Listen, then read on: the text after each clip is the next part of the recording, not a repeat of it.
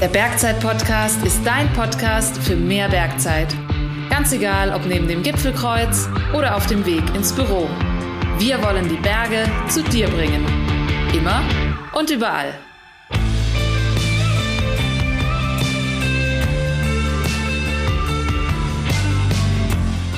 Servus zusammen zu einer neuen Interviewfolge des Bergzeit-Podcasts. Mein Name ist Martin Stolzenberger, Geschäftsführer von Bergzeit und ich treffe in diesem Podcast verschiedene Persönlichkeiten aus dem Bergsport. Die heutige Folge ist dabei auch für mich ein absolutes Highlight, denn heute sind Thomas und Alexander Huber bei mir zu Gast. Als die Huberbaum gehören die beiden Athleten von Adidas Terix seit Jahren zu den besten Bergsteigern und Kletterern der Welt. Die Folge hat mich ehrlicherweise ziemlich gefordert, denn es war ein wilder Ritt und zwischendrin ist sogar mal ein Vogel durch das Wohnzimmer geflogen. Heute soll es nicht unbedingt nur um das Thema Bergsport und Klettern gehen, wie man vielleicht erwarten könnte, sondern ich will hinter die Kulissen dieser starken Seilschaft schauen, wie sie es schaffen, als dreifache Familienväter Extremsport und Familienleben unter einen Hut zu bekommen. Herzlich willkommen, Thomas und Alex, hier im Bergzeit-Podcast. Grüß dich, Servus. Servus. Für mich ist das ja heute tatsächlich auch eine Premiere, zum ersten Mal ein Podcast, wo wir zwar live sind, aber nicht im gleichen Raum. Und ähm, ich glaube, das ist jetzt der dritte oder vierte Start, den wir probieren. Erst kam die Frau vom Alex, glaube ich, dazwischen, äh, dann ein paar Fliegen, dann Tonprobleme, aber jetzt, glaube ich, können wir loslegen. Erzählt mal kurz, Alex, vielleicht fang du an. Wo seid ihr denn gerade? Ja, ich bin tatsächlich zu Hause, genau an der Grenze zwischen dem Land Salzburg und Bayern. Man kann sich vielleicht so vorstellen, zwischen Berchtesgaden und Salzburg selbst.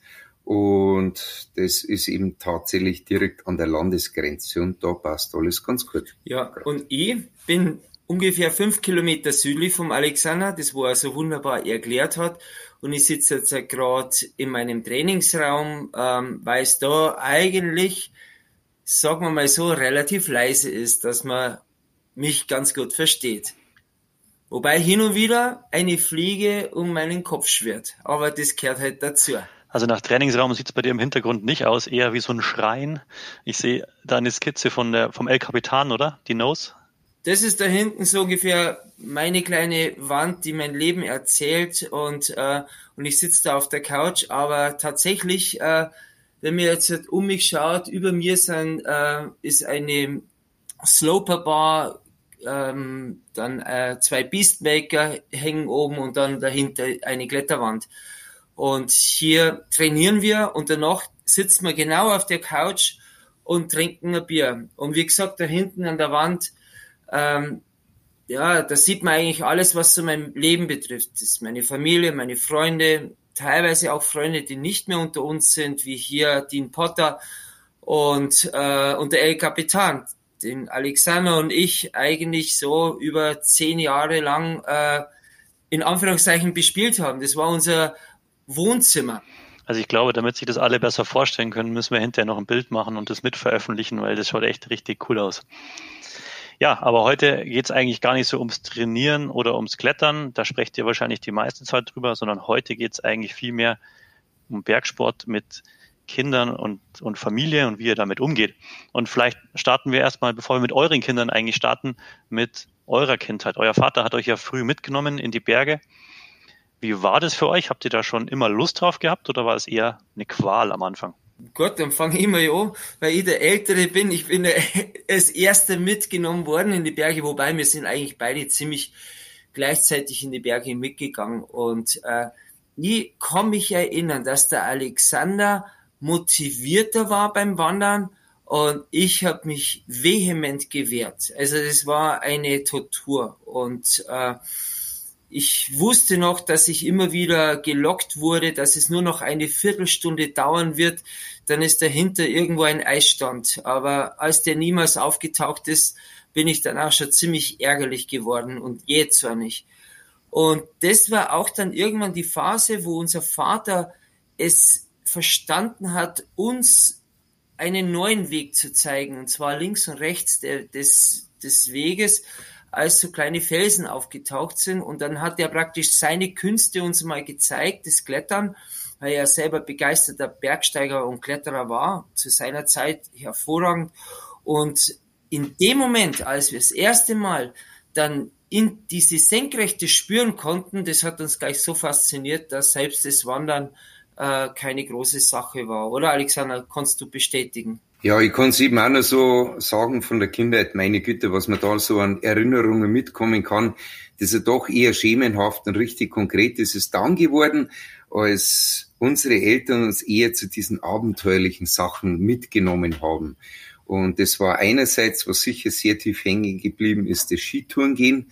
Das war einfach einmal dieses Ausbrechen aus der etablierten Welt vom Skifahren, das man sonst kennt, da wo man immer am Schlepplift ist oder an der Seilbahn, einfach in die wilde Bergwelt daraus und das, was ja dann später noch viel brisanter, prickelnder, spannender war, das war die senkrechte Welt des Kletterns. Also das ist dann schon so richtig hängen geblieben, genauso wie der erste Viertausender, das für mich persönlich schon ein echter Knackpunkt war, da wo ich wusste, diese Welt, die will ich nicht mehr verlassen, weil es einfach für mich als Erlebnis so was Großartiges war, dass das ja alles andere in den Schatten gestellt hat. Da habe ich mich einfach danach als anderer Mensch gefühlt, weil ich ganz was Besonderes erlebt habe.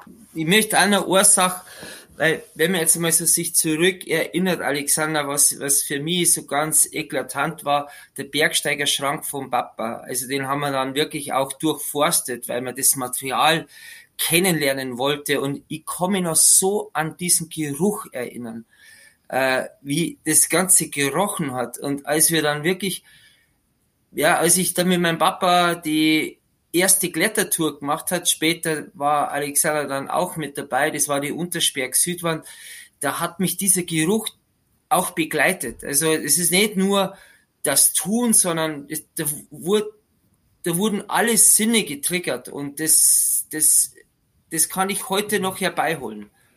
Coole Erinnerung. Kommen wir nachher nochmal drauf, wie das dann auch mit euren Kindern eigentlich so war. Aber dann war ihr schon früh geprägt ja vom Bergsport und Klettern und man merkt ja die Begeisterung, die ihr schon früh dafür entwickelt habt. Was denkt ihr, was wäre gewesen oder wäre euer Vater enttäuscht gewesen, wenn ihr einen anderen Weg eingeschlagen hätte? Ach, ich glaube, da hat sich das eine mit dem anderen ergeben. Ich würde schon sagen, dass unser Vater begeistert war, dass wir mit ihm gerne in die Berge gegangen sind. Aber naja, wenn es anders gekommen wäre, dann hätte er auch seine eigenen Interessen weiterentwickelt. Man kann eben schon so von einer zweiten Bergsteigerlaufbahn unseres Vaters sprechen, weil als wir Kinder eben geboren wurden, als wir klein waren, dann hat er doch die Aktivitäten diesbezüglich sehr stark zurückgefahren und er hat das Ganze dann nochmal, nochmal neu mit uns begonnen. Und das kann man gerade in Bezug auf das Klettern sagen. Also da hat er dann quasi in seiner zweiten Laufbahn seinen Erfahrungshorizont in Sachen Klettern nochmal richtiggehend erweitert. Und naja, ich kann sagen, nachdem er quasi, als wir Kleinkinder waren, diese Pause in seinem Bergsteigen da war, kann man sagen, ja, seine Bergsteigerlaufbahn in zwei Teile geteilt. Diese Zeit, bevor die Familie da war und dann, als er mit unserer Jugend wieder mit den Klettern begonnen hat, bis heute. Also er ist ja heute mit seinen 83 Jahren immer noch in der Welt der Berge unterwegs und wenn es geht, auch sehr senkrecht. Und äh, das hat ihn seitdem nie mehr losgelassen. So gesehen auch eine Freude von unserer Seite her, dass wir am Vater quasi damit dazu neu animiert und motiviert haben. Das erinnert mich ein bisschen an die, an die Remi-Brüder. Ähm, da ist ja ähnlich der Vater, glaube ich, auch noch mit über 90, glaube ich, auch, auch im Klettern unterwegs. Ja, der geht schon auf die 100 Jahre hinter der Remi, und man kann so nur sagen, ich glaube, das ist genau die gleiche Begeisterung, mit der mein Vater unterwegs ist oder auch ein Remi oder ja, es war eben auch mal eine recht interessante Reise, war ich mit dem Vater auf Vortragsreise in Spanien unterwegs und da sind wir auf den Carlos Soria getroffen, den ihr ja kennt, weil er mittlerweile 12 8000er hat und jetzt mit seinem äh, Alter von 83 Jahren versucht, aber diese Sammlung der 14 8000er noch zu komplettieren. Und da kann man sich schon vorstellen, naja, gut, das Alter ist da, aber der Drive, die Motivation, die ist äh, scheinbar doch auch mit einem gewissen Überlebensdatum verbunden. Und ja, die Burschen, die leben noch und sie sind mit voller Begeisterung dabei. Ich möchte dazu auch noch was sagen. Und zwar, äh, ich muss auch sagen, unser Papa war aber nicht nur Bergsteiger, sondern auch, er war Abenteurer, er war immer Segler. Und ähm, unsere ganzen Urlaube waren am Anfang nicht von den Bergen geprägt, sondern äh, von der von der heute damals noch jugoslawischen, heute äh, kroatischen Küste. Also wir kennen die ganze kroatische Küste mit allen ähm, Buchten in- und auswendig. Und es hätte genauso äh, sein können und Weg für uns auch entdeckt. Das war das äh, Cut-Segeln und wir sind auch äh, wir sind auch Regatten mitgesegelt. Wir beide waren Team. Alexander, ich war am Steuer, Alexander im Trapez und ähm, ja, wir sind schon eigentlich am Chiemsee relativ äh, gut, gut auch äh, gesegelt. Und das hat uns genauso Spaß gemacht. Ich möchte damit nur sagen, was hat unser Vater gemacht? Er hat, er war begeistert mit dem, dass wir begeistert waren. Ähm, er hat uns aber nicht so gefordert, sondern hat uns eigentlich Möglichkeiten geboten. Er hat uns Türen aufgemacht. Und ich glaube, Alexander und ich, wir sind dann letztendlich ähm, den Weg dann selber gegangen. Dass es dann letztendlich wirklich zum Bergsteigen wurde, ist, liegt vielleicht auch auf der Hand, weil das Bergsteigen so ein Abenteuer bietet. Also noch mehr Abenteuer wie manchmal war schon, Alexander muss wirklich sagen, wenn man der Adria in der Flaute gestanden ist, was draußen Sonne hat, aber brennt nichts, ist weitergegangen, das war dann schon, oh, das ist für uns Jugendlichen dann vielleicht nicht ganz so viel, ähm, nicht so spannend gewesen. Und das Klettern, das war dann plötzlich purstes Abenteuer. Und das war, ah, wenn wir dann wirklich Kraft aufwenden mussten. Und wir hatten auch sehr viel schnell Erfolge äh, gefeiert, so interne Erfolge, wenn wir mit dem, ich sag wirklich so kleine Geschichten, mit dem Alpenvereinsbus unterwegs waren. War ich relativ unsympathisch, muss ich ganz ehrlich sagen, weil ich wollte unbedingt, ich habe die Ski schon so reingebaut, dass ich die Ski als letzter, dass ich die Ski als erster rausbekomme, damit ich als erster dann, wenn wir aus dem Bus aussteigen, bei der Vereinsausflug, auf den Ski bin. Und dann ist es aber abgegangen. Gell? Mein Papa hat dann gewusst, okay, ich marschiere. Und, äh, und dann halt der, der Schulterklopfer von anderen Mitgliedern äh, der Gruppe, boah Thomas, du bist aber schnell unterwegs. Hab ich gesagt, ah, ja, genau. Und das ist das, was wir dann schon bekommen haben, ja, so ein Feedback, ja, wir sind Bergsteiger, wir sind fit, wir äh, und das ist dann von ein zum anderen gegangen. Aber dass wir zu dem geworden sind, wo wir heute stehen, natürlich ist unser Papa stolz und unsere Mama genauso. Ähm, aber es ist nicht, das hat unser Vater nicht befeuert, sondern ich sag immer, er hat nur damals, als wir zwölf Jahre waren, die Tür aufgemacht und gegangen sind wir den Weg selber, weil wir begeistert waren. Wie ist das so? Ihr seid ja als Brüder dann viel, von Anfang an eigentlich unterwegs gewesen, gemeinsam. War das so ein Konkurrenzkampf unter Brüdern? Habt ihr euch da gegenseitig gepusht? Wart ihr neidisch auf den anderen? Wie war das für euch? Alex, erzähl, du als Jüngerer. Also es war schon so, dass der Thomas der Erste war, der zum Klettern mitgenommen wurde von unserem Vater. Und es war schon ein Stück weit eine schwierige Situation, weil ich konnte halt noch nicht mit, äh, weil es durchaus auch der Wunsch von meiner Mutter war, dass wir nicht zusammen da so auf Felstour unterwegs sind. Und es war ein Zustand, der aber nicht länger als ein Jahr haltbar war, weil mein Drängen dann auch so groß war, dass einfach kein Weg daran vorbeigeführt hat. Hat sich aber dann auch mal zeitlang recht gut von selbst ergeben, weil der Thomas hat dann die ersten Kletterkollegen über den Alpenverein von unserer lokalen Sektion, Drosberg und Traunstein kennengelernt und da war es jetzt schon oft so, dass ich zusammen mit dem Vater beim Klettern war, der Thomas zusammen mit einem Spätzl, sei es jetzt der Wollner Gottfried oder der Mussner Fritz. Und so, dass wir halt dann auch ganz häufig einfach schon zu viert am Weg waren. Äh, ich quasi mit dem Vater in meiner Route, der Thomas mit dem jeweiligen Spätzl in seiner Route und dann hat es noch einmal vielleicht so ein gutes Jahr gedauert. Dann war die Situation gegeben, dass wir das erste Mal tatsächlich auch als Seilschaft unterwegs waren. Und das war natürlich dann schon ein großer Schritt, weil es da auch wiederum soweit den Segen von meinem Vater gebraucht hat, von unserem Vater gebraucht hat, der musste ja quasi uns das Vertrauen schenken. Und nach diesen zwei Jahren, ich nenne es einmal Lehrzeit, war eben auch der Punkt erreicht, wo mein Vater dann schon soweit angespannt sicher, aber guten Herzens hat sagen können, ich kann die zwei Burschen jetzt halt auch allein auf den Weg schicken. Die wissen mittlerweile genau, was sie zu tun haben, so dass es einfach kein Himmelfahrtskommando ist, sondern dass die eben dann doch genau wissen, was sie tun. Also ich glaube tatsächlich am Anfang habe ich mehr das Glück gehabt, dass ich jetzt sehr früh mit meinem Papa unterwegs war. Das ist wirklich, das hat sich nur um ein halbes Jahr äh, gespielt, aber als Kind ist ein halbes Jahr viel, ja. Und ähm, und und dann war Alexander genauso unterwegs und dann ziemlich schnell waren Alexander und das muss ich wirklich sagen, es war für uns beide wirklich die intensivste Zeit, als wir dann, ähm, ich dann das Auto hatte. Am Anfang eben hat uns die Mama noch hingefahren und da gab es auch ein ganz ein schönes Erlebnis, unsere erste Erstbegehung. Und wenn man wirklich sagt, ja, unser Vater hatte dann das Vertrauen, dass wir alles richtig machen. Ich muss auch sagen, man braucht ja auch viel Glück, das auch zu bestehen und zu überleben. Da hätte es bloß ein kleiner Rutscher vom Schuh braucht bei mir. Das war eine, ein Grenzgang, sondersgleichen. Es war eine Flucht nach vorne im siebten Schwierigkeitsgrad, eine Platte, die kaum zum Absichern war.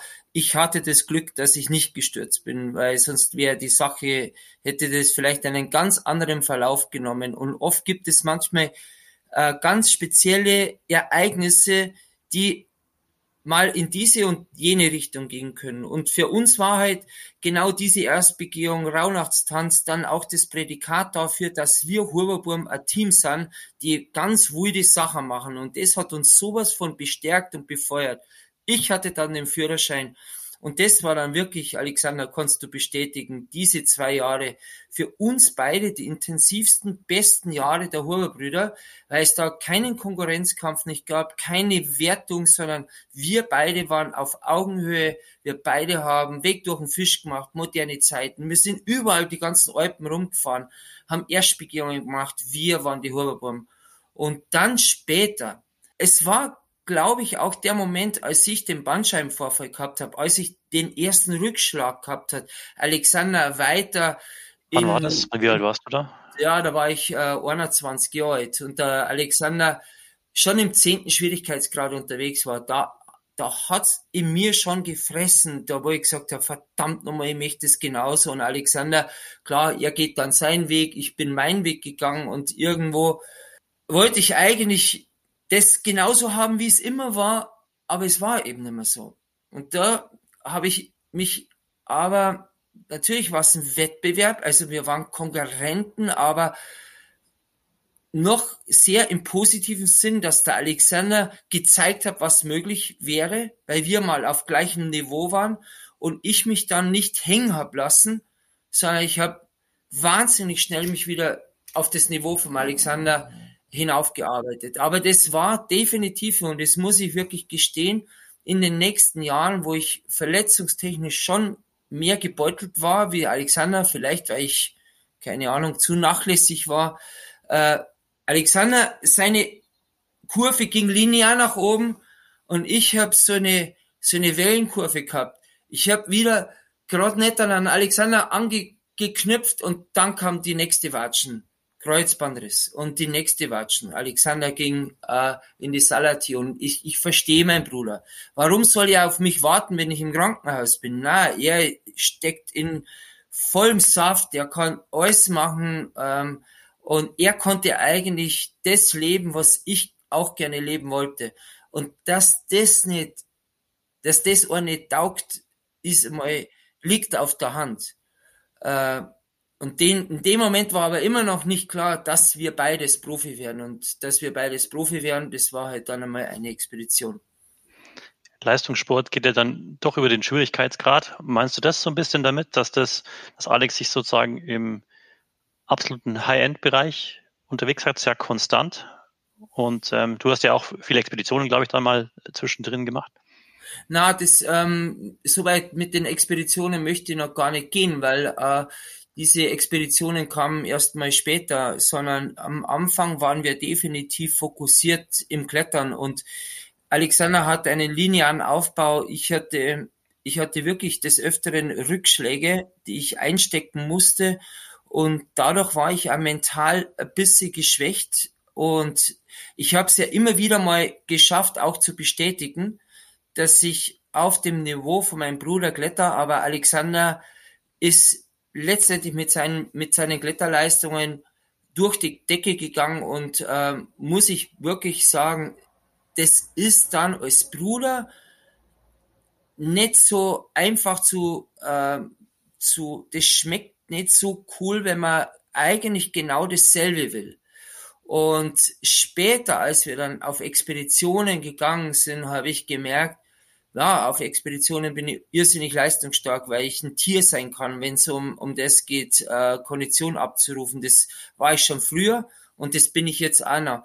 Und ähm, Klettern ist viel fein, also da, da muss viel mehr passen wie beim Expeditionsbergsteigen. Beim Expeditionsbergsteigen musst du nur richtig beißen können und das ist das, was ich kann und das konnte ich beim Höhenbergsteigen wirklich abrufen. Und da ist dann relativ irgendwann einmal hat sich das dann auch bei uns so aufgedröselt. Alexander ging dann immer mehr weiter diesen Kletterweg und ich, man geht halt dann am liebsten den Weg, wo man besser ist und ich gehe halt irgendwann immer mehr den Expeditionsweg und dadurch hat sich auch dieses Team Huberburm äh, immer weiter voneinander entfernt und ja, und da, das war vielleicht auch nicht unbedingt die einfachste Zeit für uns Brüder. Alex, siehst du das auch so oder wie, wie ist dein Blick da drauf und, und wann seid ihr wieder als Superbomber so zusammengekommen, wie man euch heute kennt? Ja gut, da sind jetzt natürlich sehr viele Dinge jetzt vom Zeitraum her ähm, zusammengelaufen, die jetzt doch von realen Ablauf her dann sehr viel äh, vielschichtiger sind. Ich meine, das erste war tatsächlich, man, das muss man sich so vorstellen, wir gehen zusammen in die Schule, wir sind zusammen in die Berge unterwegs, da haben wir das ganz intensiv gelebt. Dann hat der Thomas seine Zeit in der Bundeswehr gehabt, hat er tatsächlich dann auch während der Zeit der Bundeswehr diesen Bandscheibenvorfall gehabt. Ähm, ich bin dann zum Zivildienst, war zwei Jahre im Rettungsdienst, da waren wir natürlich räumlich getrennt. Der Thomas hat in der Zwischenzeit schon mit dem Studium in München begonnen. Wie ich dann nach München gekommen bin, ist der Thomas schon wieder relativ bald nach Berchtesgaden. Und da ist halt mit einem Mal auch so eine gewisse räumliche Trennung da gewesen. Und deswegen ist ja jeder seine Begeisterung selbst nachgegangen. Und nachdem diese räumliche Trennung da ist, ist es auch ganz schwierig, dass man das so macht wie während unserer Schulzeit. Da waren wir ja wirklich ganz nahe beieinander einfach schon familiär bedingt. Und äh, naja, zusammengefunden haben wir dann eigentlich, weil ich 1995 zu einer Expedition am Latok 2 unterwegs war. Und da habe ich halt einfach diese wunderbare Westwand so weit mit einer gewissen Gruppe an Leute von Freunden beackert, habe aber gesehen, da waren wir taktisch schlecht aufgestellt, hatten wir nicht das entsprechende Vorwissen von der besonderen Herausforderung dieser Wand. Und als ich da 1997 zurückgekehrt bin, war ich ja der Einzige von der Mannschaft von 95, der das gemacht hat. Und da habe ich mir halt einfach die starken Partner gesucht. Und da war halt der Thomas ganz selbstverständlich mit dabei. Und das war eben so diese erste Phase, wo wir uns wiedergefunden haben. Und das war eben 1997. Und nachdem ich ja dann kurze Zeit darauf das Diplomzeugnis als Physiker in der Hand gehalten habe und soweit einmal kurz am Lehrstuhl Meteorologischen Institut aktiv war, habe ich mir halt so die Gedanken darüber gemacht, wie ich mir weiter mein Leben gestalten will. Und ich habe gemerkt, dass ich in immer größeres Dilemma hineinrutsche. Einerseits eben seriös Wissenschaft betreiben mit der Arbeit an einem Lehrstuhl und andererseits an der Weltspitze klettern, ja, dass das halt ein Dilemma ist, das nicht umsetzbar ist. Und deswegen habe ich einfach nach der Diplomarbeit gleich einmal diese wissenschaftliche Arbeit ruhen lassen. Ich habe sie bis heute nicht mehr angegangen, das Ganze, sondern ich bin halt einfach in die Welt der Berge hinein. Und da war halt letztendlich der Thomas mit dabei. Da sind wir im Endeffekt ganz klar in diesem Moment zusammen in diese neue Welt der Berge. Und da sind wir auf Expeditionen, wir waren in die steilen Felsen unterwegs. Also da haben wir dann eine Vielzahl von gemeinsamen Projekten gehabt. Und das war eben jetzt halt auch schon die zweite Phase, wo wir wieder ganz fest als Seilschaft unterwegs waren. Und das, was dann Thomas dann angesprochen hat, dass er dann mehr in Richtung Expeditionen tendiert hat und ich wiederum mehr in Richtung Klettern. Das war eigentlich nur so eine grundsätzliche Tendenz vom Denken her. Letztendlich haben wir aber da auch weiterhin alles miteinander gemacht.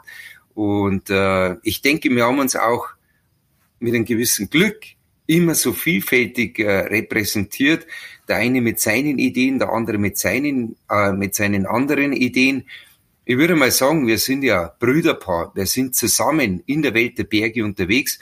Wir sind aber nicht verheiratet. Das heißt, jeder von uns ist immer noch ein Individuum mit seinen ganz individuellen Begeisterungen und Wünschen.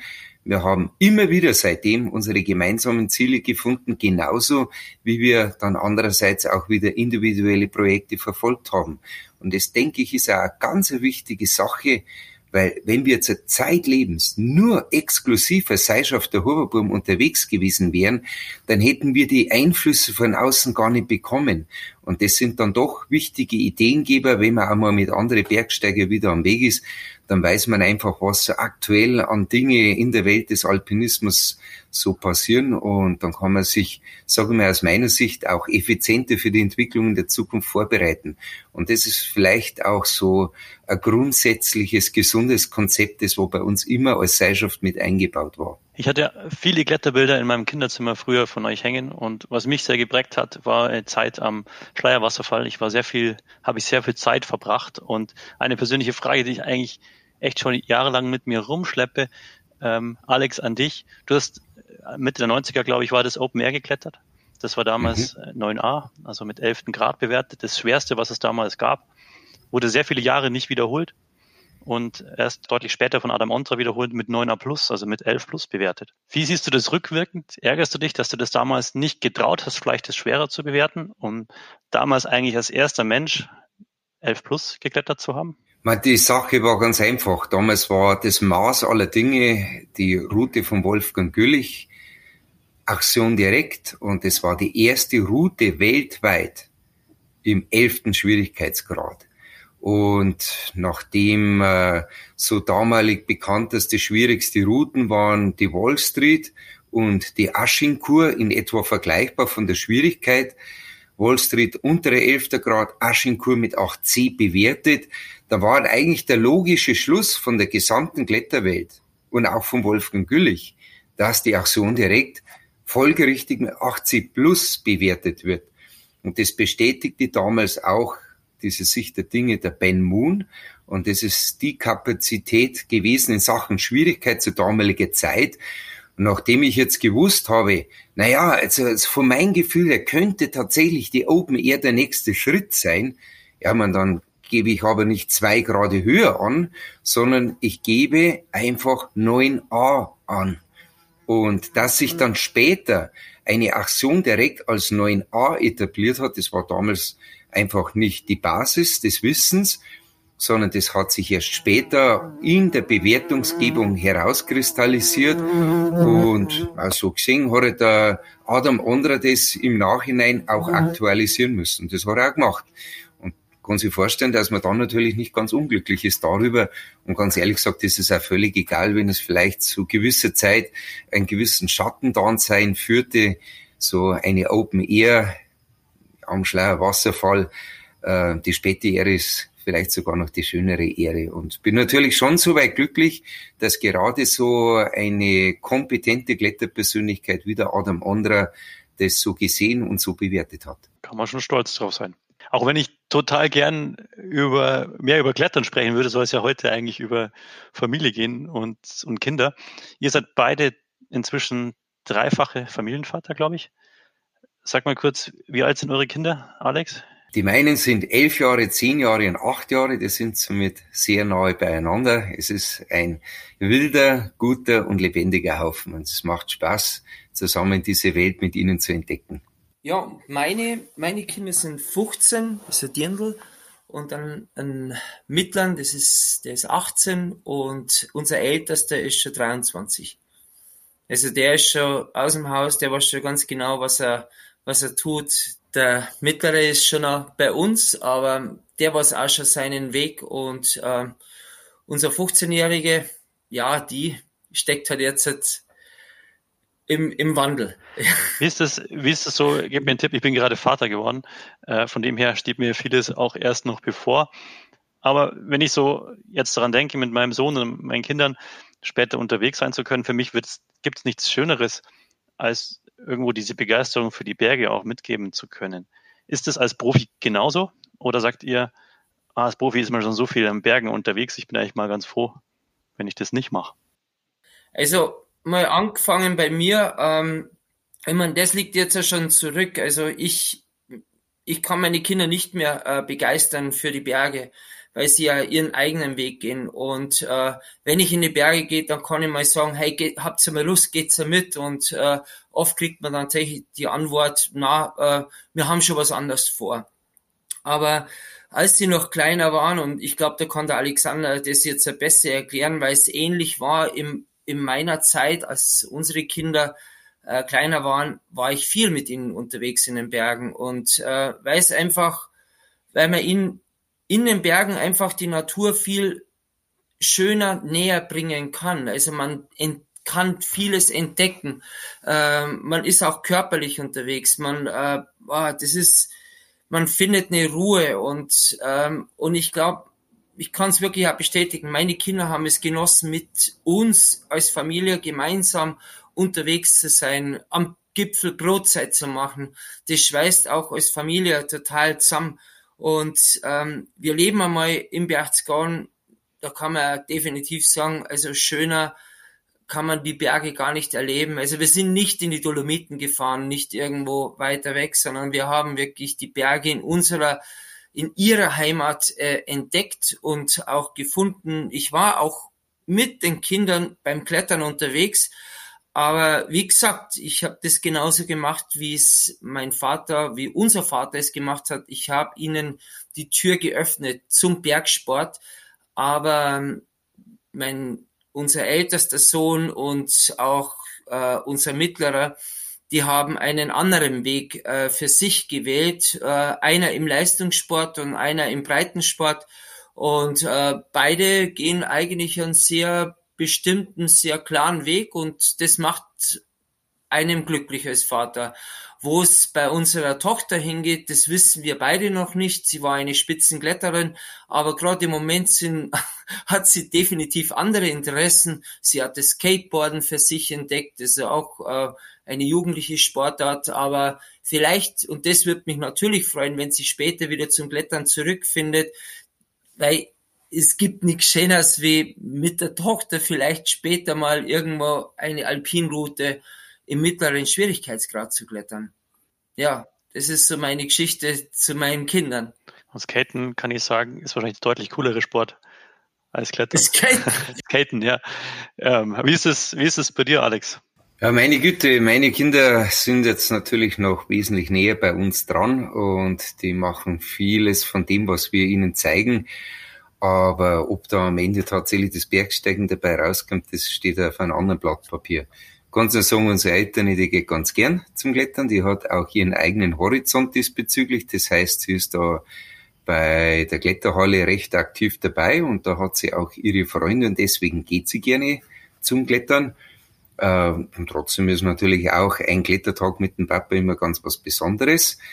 Und mir ist es persönlich aber auch wichtig, dass jedes Kind da seine eigene Welt hat und sich seinen eigenen Weg bahnt. Und was dann am Ende dabei rauskommt, das ist vielleicht genauso wie äh, beim Thomas zum Sehen. Man macht halt die Tür auf, zeigt ihnen diese Welt der Berge und auch der Felsen was bei uns ja völlig natürlich ist, weil wir brauchen ja nur rausgehen und dann gibt's Felsen und dann gibt's Berge und was am Ende dabei rauskommt, das steht in die Sterne. Also, ich kann es von meiner Seite nicht erklären. Jetzt, ich muss mal ganz kurz, ich muss einen Vogel retten, weil der ist gerade reingeflogen. Ich komme dann gleich wieder, gell? Alles klar, dann mache ich dabei mit Thomas weiter. ja, das erkläre ich mal ganz kurz. Also, wenn man jetzt einen Elias und einen Amadeus habe ich mit in die Berge genommen, ja. Auch zum Klettern. Und äh, was hat Elias für sich entdeckt? Das Snowboarden. Über den Wintersport und plötzlich stand er auf, das Snowboard, auf dem Snowboard und aus irgendwelchen Gründen hat er die, den Schwung, die Kurve auf der Kante schneller gefahren wie alle anderen. Heute ist er in der Nationalmannschaft bei den Raceballer und war bei Olympia. Und äh, so hat er praktisch seinen eigenen Weg gefunden. Ich war natürlich auch ein bisschen als Snowboarder unterwegs, aber es war, es war nicht meine große Passion. Und Amadeus, auch in den Bergen von unserer Seite unterwegs, plötzlich war es einfach am coolsten auf dem Rad zu sitzen. Und äh, dann kam er zu den Downhillern und ist ein guter Biker geworden äh, auf den Trails und äh, als Downhiller. Und so, glaube ich, findet jedes Kind dann die eigene Passion. Und das Wichtigste ist, glaube ich, für jedes, wir sollen keine Propeller-Eltern nicht sein, sondern äh, bieten wir den Kindern ein breites Feld, wo sie sich aufstellen können und wo sie sich finden können und, und letztendlich marschieren und gehen müssen sie ihn selber. Hat sich für euch die Risikobereitschaft verändert, als ihr Väter geworden seid? Ja. Ähm, Zur Info vielleicht, der Alex ist, ist noch auf Vogeljagd, also ich spreche gerade momentan nur mit Thomas. Also ich kenne diese Frage und ich kenne diese Frage vom, äh, vom ersten Moment an, als ich Vater geworden bin. Und ich habe immer sie beneint. Also ich habe immer gesagt, nein, unsere Risikobereitschaft äh, ist genauso geblieben wie vorhin.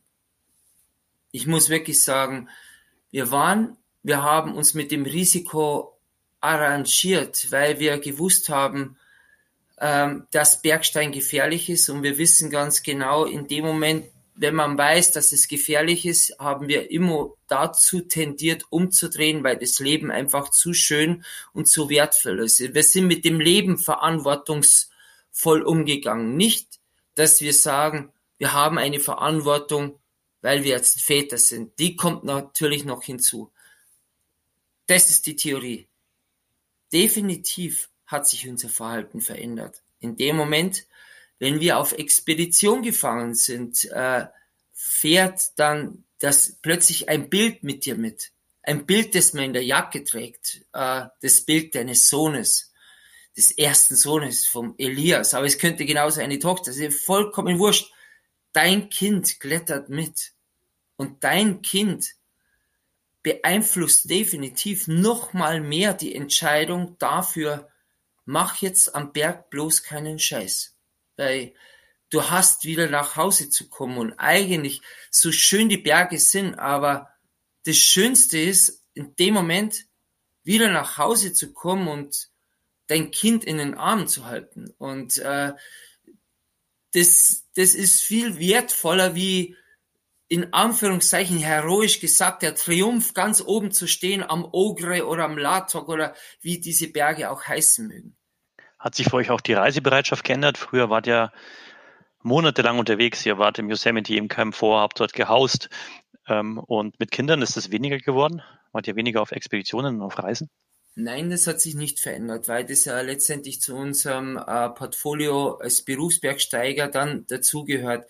Das ist, was Alexander auch vergessen hat. Also 1997, nachdem wir äh, am Latok 2 waren, da hat sich wirklich für uns der Weg verändert. Äh, wir hatten dann wirklich äh, Sponsoren, die uns die uns wirklich unter die Arme gegriffen haben, auch finanziell, weil sie gewusst haben, dass wir ein leistungsstarkes eine leistungsstarke Gesellschaft äh, darstellen.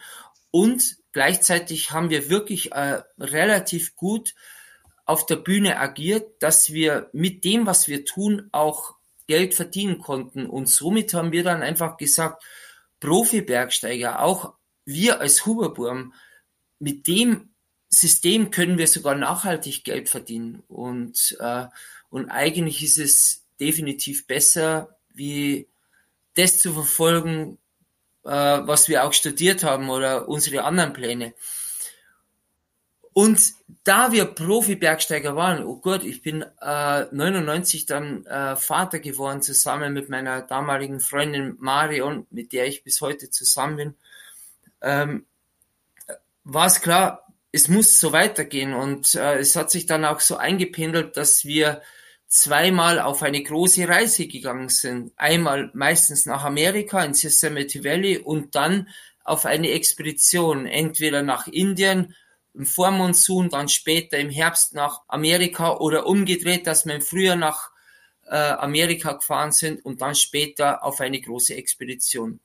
Anfangs war es schwierig, weil wir nur über den Postweg uns verständigen konnten. Also ich kann mich noch erinnern, 1999, äh, ich Vater geworden und ich wusste nicht, wie es meiner Familie geht. Da sind wir teilweise tagelang an der Moräne gehockt bei schlechtem Wetter und haben den Postläufer erwartet und wir schon selbst einen Stapel Briefe geschrieben gehabt zum Absenden und dann so froh gewesen, dass ich eine Nachricht bekommen habe, meiner Familie geht es gut. Jetzt muss man aber mal wissen, diese Nachricht ist jetzt schon zweieinhalb Wochen alt. Ja, und das hat sich aber dann gleich bei der nächsten Expedition äh, verändert, da wir dann das erste Mal ein Satellitentelefon dabei hatten. Und das hat vieles verändert auf den Expeditionen. Erstmal der Kontakt zur Familie und zweitens auch, und das halt auch Erfolgs, äh, von Erfolgsgarantie her, dass wir jetzt einen Wetterbericht hatten. Und dem von der Wetterwarte Innsbruck. Und das war der entscheidende, also noch viel mehr, dass wir, dass sich das Material verbessert hat, sondern dieser Wetterbericht hat nochmal entscheidend das Geschehen beim Expeditionsbergsteigen zum Positiven verändert. Ja, aus heutiger Sicht kaum vorstellbar, aber es ist noch gar nicht so lange her. Ich bin ja auch nur mit Handys aufgewachsen. Von dem her ist es schon natürlich eine ordentliche Veränderung. Also 1997 nur mal für jeden äh, Latok 2, Ogre 1999. Wir haben einen Tommen-Höhenmesser dabei gehabt, wo wir den Ru Luftdruck jeden Tag gemessen haben, Tabellen geführt haben, Graphen gezeichnet haben und dann war es das Wolkengeschehen, Windrichtung das war unser Wetterbericht. Und auch Ismail, den wir dabei gehabt haben, der hat gesagt, ja, inshallah, tomorrow you good weather. Das war so ungefähr so Gott will. Äh, das war unser, ja, und das Gefühl, soll man gehen, soll man nicht gehen. Das war, war schon ein schwieriges Bergsteigen. Und das hat sich eben dann ab 2001 am Ogre komplett verändert. Ja, Alex ist wieder zurück. Hast du den Vogel erfolgreich gefangen? Ja, der Vogel ist wieder draußen. Super. Jetzt muss ich euch kurz das ganze Bild schildern. Alex ist ja vor der Kamera mit nacktem Oberkörper ähm, auf Vogeljagd unterwegs gewesen. Das ist, äh, weckt so ein Bild bei mir in Erinnerung. Ich komme nochmal zurück auf den Schleierwasserfall. Man muss sich das vorstellen, man kann vom Schleierwasserfall so ein bisschen auf den Weg, auf den Zustieg runterschauen. Und ähm, ihr beide seid ganz häufig mit nacktem Oberkörper, mit Seil über die Schultern gelegt ähm, da anmarschiert und ähm, das hat jetzt gerade wie so Déjà-vu, wo du hier äh, mit nacktem Oberkörper vor der Kamera rumgesprungen bist für mich. Ja, das ist für mich persönlich aber auch ganz natürlich. Wenn es draußen warm ist, dann bin ich gerne für mich freien Oberkörper unterwegs. Das ist für mich so ein Lebensgefühl und es wurde ja oft auch in Zusammenhang mit dem Film am Limit gefragt, ob wir wegen des Films so unterwegs waren. Ich meine, erstens hat es mit unserem Klettergefühl zu tun und das ist für uns immer schon, wann die Temperaturen passen, sind wir mit freiem Oberkörper im steilen Fels unterwegs. Und das andere ist jetzt gerade beim Speedklettern auch ein sehr praktischer Hintergrund. Beim Speedklettern macht man sehr viel Höhenmeter in sehr kurzer Zeit. Das heißt, es wird sehr viel Wärme freigesetzt. Man muss die ableiten, das ist am besten immer noch mit freiem Oberkörper. Und warum kann man eben gerade beim Speedklettern diese extreme Wärmeentwicklung gar nicht brauchen? Man kennt es selber beim Klettern, wenn man schwitzt, dann äh, rutscht man einfach mit die Hände weg und deswegen muss man alles dafür tun, dass man mit minimaler Körpertemperatur auf Speed unterwegs ist und deswegen der freie Oberkörper. Das ist eine sehr gute Überleitung, denn ähm, mit dem Film am Limit, damals mit der Speedbegehung von Nose am El Capitan seid ihr ja auch einer deutlich breiteren ähm, Öffentlichkeit nochmal bekannt geworden. Damals kam ja, glaube ich, dann auch die, die Milchschnitte-Werbung und ähm, es war dann zu Primetime in der ARD kurz vor der Tagesschau zu sehen. Ähm, und es führt mich eigentlich zu der Frage, mit was verdient ihr als Profisportler eigentlich Geld und auch eine Familie zu ernähren? Sind es die Sponsoren? Sind es eher die Vorträge? Weil die Reisen und die Expeditionen kosten ja auch einfach einen Haufen Geld. Ja, man kann ja sagen, dass gerade so etwas wie der Kinofilm am Limit so ein richtiger Durchbruch für unser Bergsteigerleben war. Äh, kann man so sehen, man muss aber letztendlich äh, die Tatsache hier sich vor Augen führen, dass es auch nur ein kleiner Schritt ist, ein weiterer Schritt von einem Weg, den wir schon sehr lange beschritten haben. Meine, ich habe ja Physik studiert und es war auch ganz klar, nach dem Diplomzeugnis sollte man ja quasi als Physiker irgendwann seinen Lebensunterhalt verdienen. Und trotzdem war bei mir die Entscheidung dann auf einmal ganz konkret da, ich gehe in die Berge. Ich verzichte jetzt auf das Dasein als Physiker und ähm, ja, auf den ersten Blick vielleicht den Sprung ins kalte Wasser, weil es war schon ein Stück weit ein unbekannter Weg in die Berge hinein. Wie kann ich davon leben? Aber ich habe eben schon während der Zeit des Studiums mit Vorträgen begonnen, meinen Unterhalt zu verdienen. Also ich weiß das noch ganz genau. Ich habe 1994 so erste Vorträge mit dem elften Grad verdient äh, gemacht und mein Lebensunterhalt ein Stück weit verdient. Aber es ist dann nochmal ganz anders gekommen, als ich Bilder von der Salate für Yosemite Valley zeigen konnte, als wir die Bilder von der Expedition zum Latuk 2 zeigen konnten.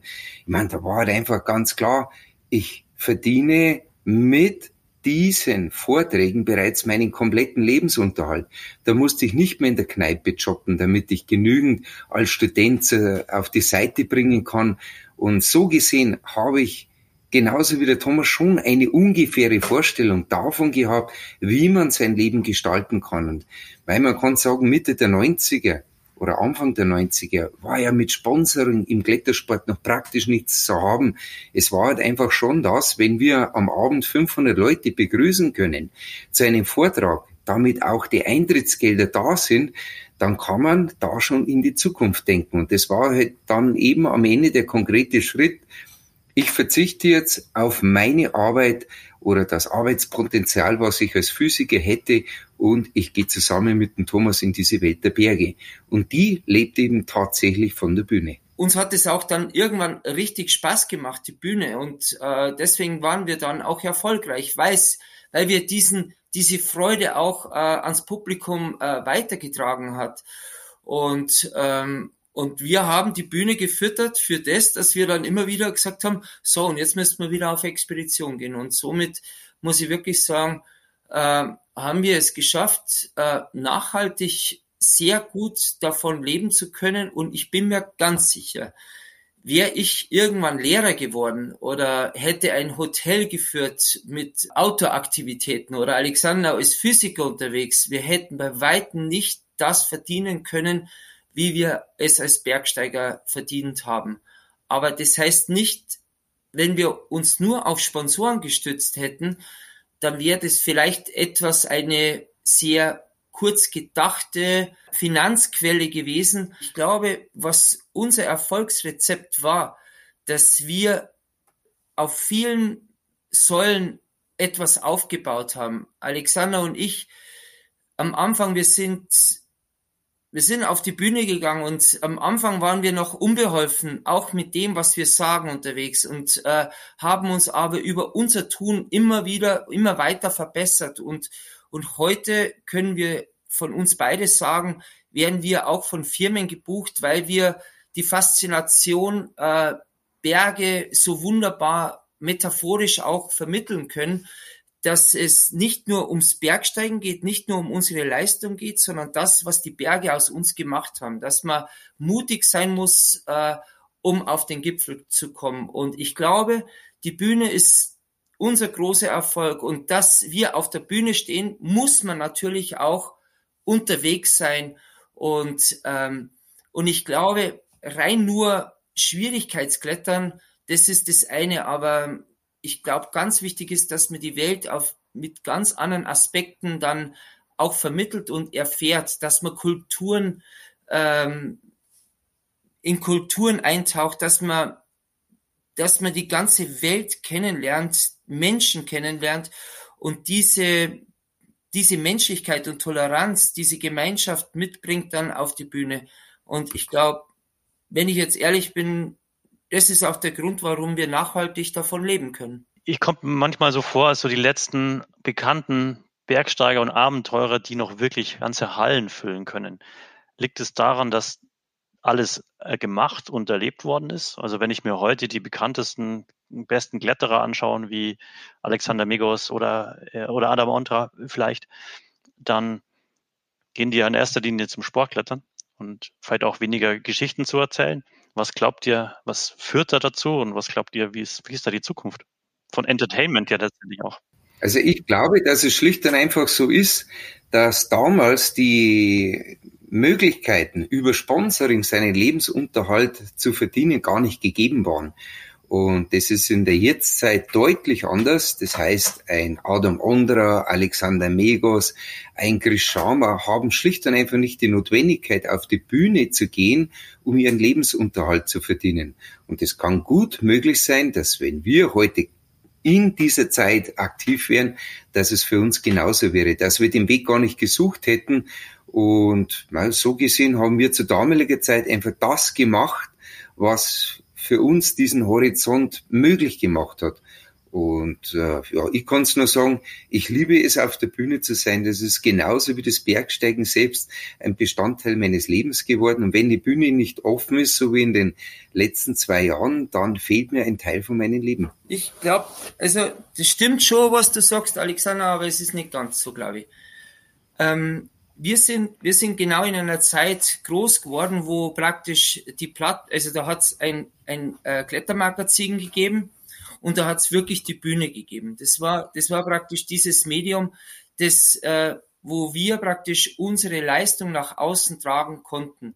Also man muss auch wirklich sagen, da war Kurt Albert unterwegs, Stefan Glowacz unterwegs. Äh, Stefan hat sehr viel die äh, äh, Kletterzeitschriften, Magazine, ähm, Werbemagazine gefüllt mit den tollen Bildern. Uli Wiesmeier ist auf die Bühne gegangen. Je, die Bühne war praktisch unsere Plattform.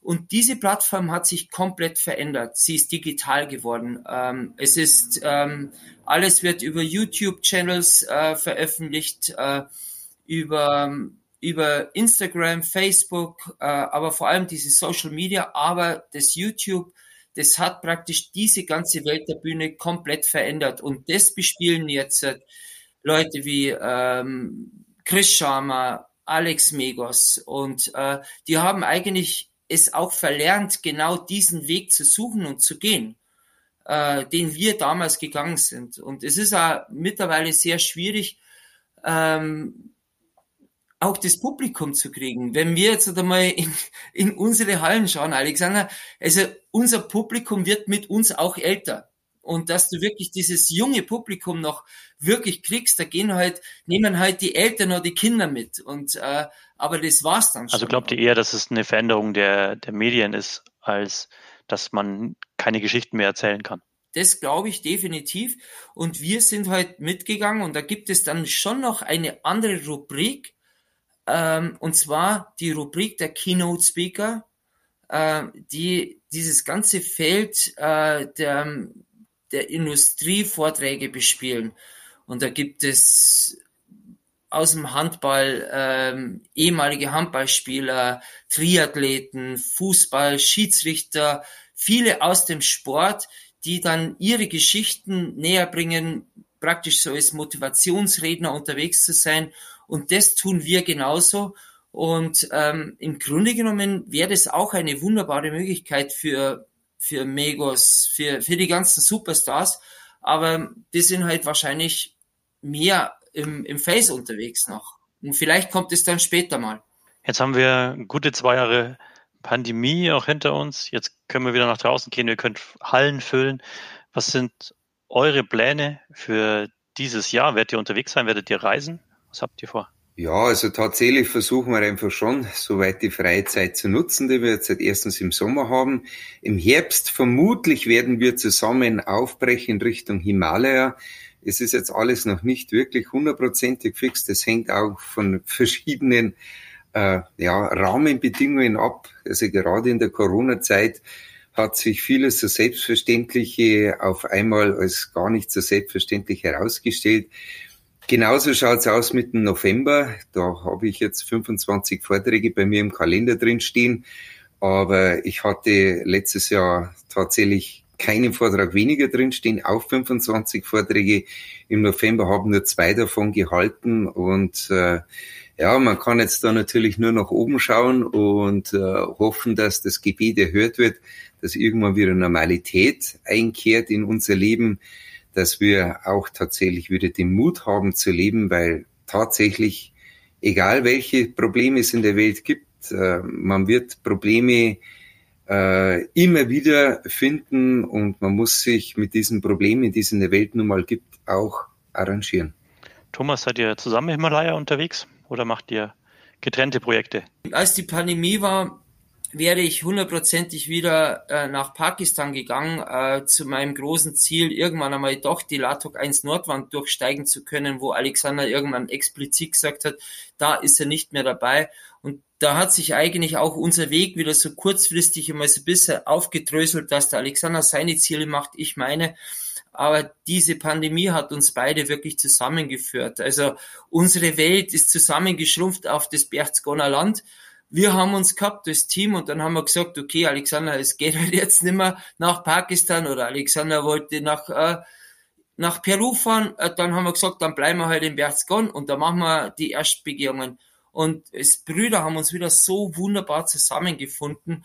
Und äh, da haben wir dann irgendwann auch festgestellt, ja, eigentlich ist es ein Blödsinn, wenn wir zu viel getrennt voneinander unterwegs sind, weil wir können uns eigentlich auf uns am allerbesten verlassen und wir sind beste Freunde, beste Teamkollegen, eine beste Seilschaft und es macht auch noch obendrein wahnsinnig viel Spaß mit Alexander unterwegs zu sein. Und jetzt waren wir die letzten beiden Jahre immer gemeinsam unterwegs, hatten Höhen und Tiefen und ich habe auch festgestellt, ich hatte wieder mich mal letztes Jahr mal verletzt. Da merke ich, wie nah mein Bruder bei mir ist es ihm dann vollkommen wurscht ist, ob wir das Projekt schaffen oder nicht. Äh, wichtig ist, dass ich auch wieder auf die Höhe komme und dass alles wieder so wird, wie es vorher war. Und da muss ich wirklich sagen, also einen besseren Seilpartner wie mein Bruder kann ich mir gar nicht wünschen. Und klar werden wir heuer äh, den Sommer miteinander unterwegs sein. Vielleicht in, in Chamonix haben wir auch noch ein altes Projekt. Und in Indien und äh, wir gehen zu einem ganz speziellen Berg und ich finde irgendwo, da können wir, da können wir die Geschichte der Hoherburg irgendwo so ein bisschen abschließen. Vielleicht hatte ich damals wirklich einen Fehler gemacht im Jahr 2000, als Alexander krank geworden ist äh, am Schivling, er zurückgegangen ist und da dachte ich aber in dem Moment gar nicht so weit. Äh, da war ein Schweizer Team da, der hat gesagt, ah Thomas, ja, lass, lass uns da miteinander zu dem Schivling gehen und ich war so Bergsteiger und habe vielleicht emotional nicht so weit gedacht, dass Alexander zurückgegangen ist. Und dann habe ich ja diese, diese Linie am Schivling klettern können, Shivas Line, wo ich dann später auch den Pierre Lidor bekommen habe. Und das, natürlich hat das an Alexander auch gewurmt und ich, ich habe es in dem Moment nicht sehen können und das tut mir auch total leid.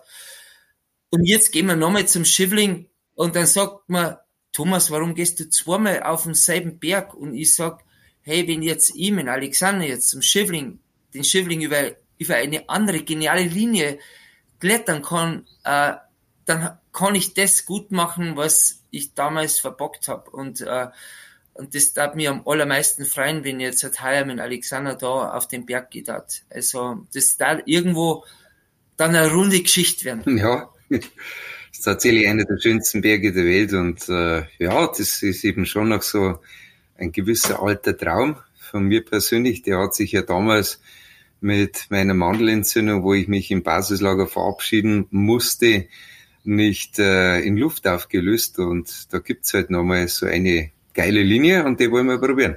Ein schönes, schönes Schlusswort, da könnt ihr euch auf einen der schönsten Berge dieser Welt freuen. Thomas, Alex, vielen Dank für das Gespräch. Ich wünsche euch eine gute Zeit gemeinsam mit euren Familien. Mir hat es viel Spaß gemacht und ähm, passt auf euch auf und bleibt gesund. Martin, das wünschen wir dir auch. Und wenn es am Berg steil wird, dann ist das Wichtigste, und da musst du immer dran denken, immer schön festhalten. und nie loslassen. Dann kommst du auf. Und ich wünsche den ganzen Zuhörern viel Spaß in den Bergen und äh, und überpaced es nicht, weil ähm, das Allerwichtigste ist das Leben. Und ich habe von meiner Seite einmal wieder gesagt, oder wie es Ismail so schön sagt, alle Berge sind so wunderbar, aber ohne Leben sind diese Bergen eben nicht mehr da. Und äh, wenn du lebst und glücklich bist, kannst du tun und lassen, was du willst. Also äh, letztendlich, das Leben bietet dir einfach die Möglichkeit, alles zu tun. Also vielleicht einmal mehr zurückstehen und sich nochmal besinnen mit neuer Energie, es nochmal versuchen. Das ist unser Lebensmotto. Und dadurch hoffen wir auch, alte Bergsteiger zu werden. Und das wünsche ich euch, den ganzen Zuhörern. Macht's es gut. Ich hoffe, der Podcast hat euch gefallen und wir haben euch ein paar Einblicke in das Familienleben der Huberburm geben können. Ich bin auf jeden Fall tief beeindruckt, wie sie es schaffen, Familienleben und Extremsport zu verbinden. Also euch da draußen, vielen Dank fürs Zuhören und ich hoffe, wir hören uns bald wieder beim Bergzeit Podcast.